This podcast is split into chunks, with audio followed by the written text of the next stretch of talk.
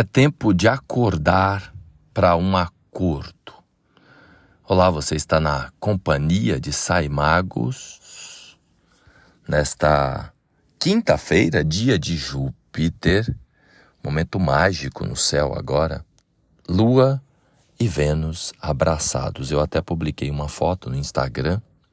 Logo ao amanhecer, foi possível verificar no céu esse encontro que é um daqueles mais especiais que acontece, obviamente, todo mês, sempre que a Lua, circulando a cada 28 dias, se encontra com Júpiter e com Vênus, a gente tem a benção de poder celebrar um pedido para o céu e receber. Nesse momento, a Lua está minguando, na fase minguante. Então eu convido você para um exercício de introspecção, de se dar conta do seu mundo interno.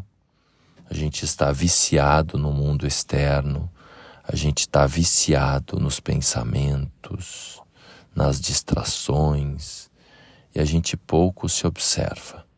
Então convido você agora para se dar conta de que existe o mundo exterior e de que existe um mundo interno, intangível.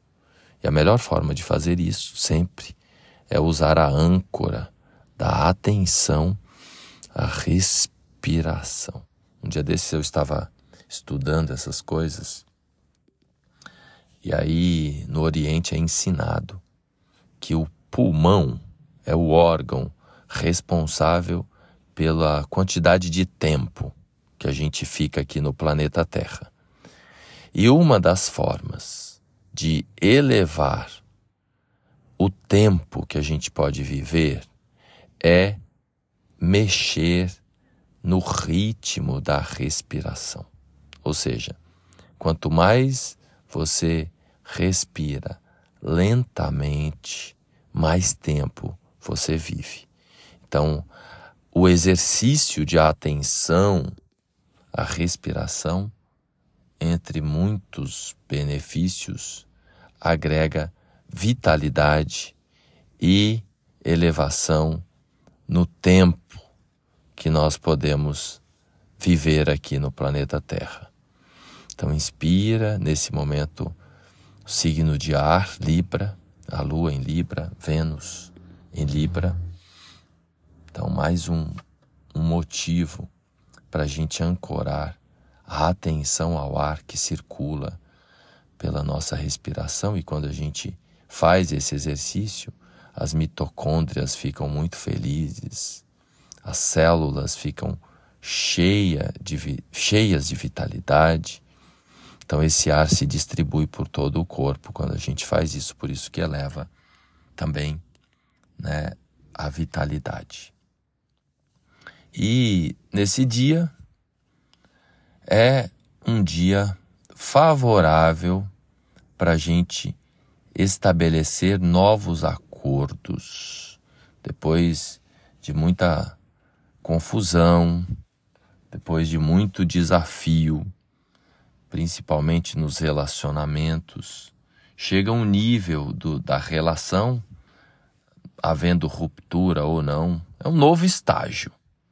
Então, essa lua minguante e esse encontro da lua com Vênus no céu favorece o estabelecimento do diálogo, da conversa.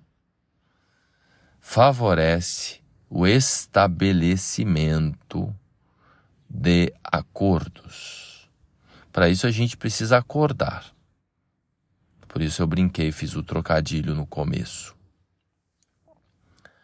Pois o outro lado, que é Áries, que está ativo também, pois Marte, que comanda Áries, está ali junto com o Sol e Mercúrio. Mercúrio vai amanhã ingressar em, em Sagitário. Está por ali também nos graus finais de Escorpião.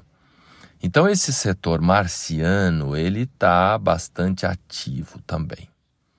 Então o exercício é a gente acordar para o outro lado e não ficar focado no próprio umbigo. Como é que a gente pode pensar no outro lado? Sabe aquela situação? Pensa lá no conflito em Gaza, que cada um só enxerga o próprio lado. Já pensou se ambos os lados enxergassem o outro lado? Nos casais, nos relacionamentos, nos desafios profissionais, quando uma terceira parte se coloca à distância, observando os dois lados, consegue perceber claramente isso, que cada lado só presta atenção no próprio umbigo. Então, como é que a gente pode é, validar a visão do outro, o sentimento do outro, o pensamento do outro, o sofrimento do outro, a alegria do outro. Então, esse é o convite nesse momento para a gente se dar conta de que sempre há dois lados. A balança, ela não funciona se existir apenas um peso de um lado. Balanço, balancear, equilibrar, libra, equilibra. Qualquer balança só funciona se há uma sintonia entre dois lados. Então você coloca lá o peso de um quilo. Sem aquele peso, o contrapeso, você não vai conseguir estabelecer a mensuração do outro lado. Então, os dois lados da moeda precisam ser levados em consideração que nós podemos chamar isso de integração das polaridades. Pois um lado só não funciona. Nunca vai existir um lado só. Sempre há dois lados. A, luz não existe sem a sombra. O dia não existe sem a noite. Não é? Inclusive, o bem que a gente tanto valoriza a beleza que a gente tanto valoriza e devemos valorizar agora, não existe sem a feiura. É assim que é. Como que eu vou saber se é bonito se eu não tiver algo para comparar? Agora, nesse momento que a gente anda viciado em enxergar a feiura e a maldade, o grande exercício é escolher enxergar a beleza enxergar o belo, enxergar o bem, em quaisquer circunstâncias. Mesmo naquelas circunstâncias em que a gente se sente massacrado.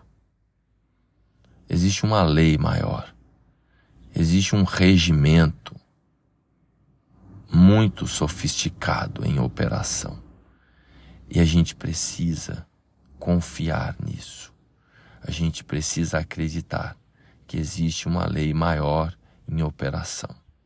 Quanto mais a gente enxergar esses dois lados dentro da gente, ninguém é bonzinho o tempo todo e ninguém é malzinho o tempo todo. Todos nós temos um anjinho de um lado e o demoninho do outro lado. E a gente reconhecer isso ajuda muito a enxergar o outro lado a perceber que tem o outro lado, a valorizar o outro lado. E claro, ajuda também a se esquivar de maldades por aí. Então é um exercício, mas principalmente agora seria bom, seria lindo a gente focar na beleza das coisas. E aí vale até se embelezar um pouco mais. Então, um momento bom para cortar o cabelo, para passar, passar um creme, para se sentir né, mais belo, mais bela. Então vamos investir nesse olhar. Né? Dizem que a beleza está nos olhos de quem vê. Então existe uma escolha. A gente pode escolher enxergar a beleza nas coisas do jeito que elas são. Inclusive, esta é a coisa mais bela da face da Terra. Quando a gente enxerga a beleza e perfeição naquilo que é, do jeito que é. Este é o convite desse dia. Compartilha para a gente entrar nessa sintonia de paz, de harmonia que está disponível agora que Vênus ingressou em Libra. Ainda mais com essa ativação da presença da Lua junto nesse dia. Legal? E se você precisar enxergar mais beleza e perfeição aí na sua vida, é só agendar um horário comigo.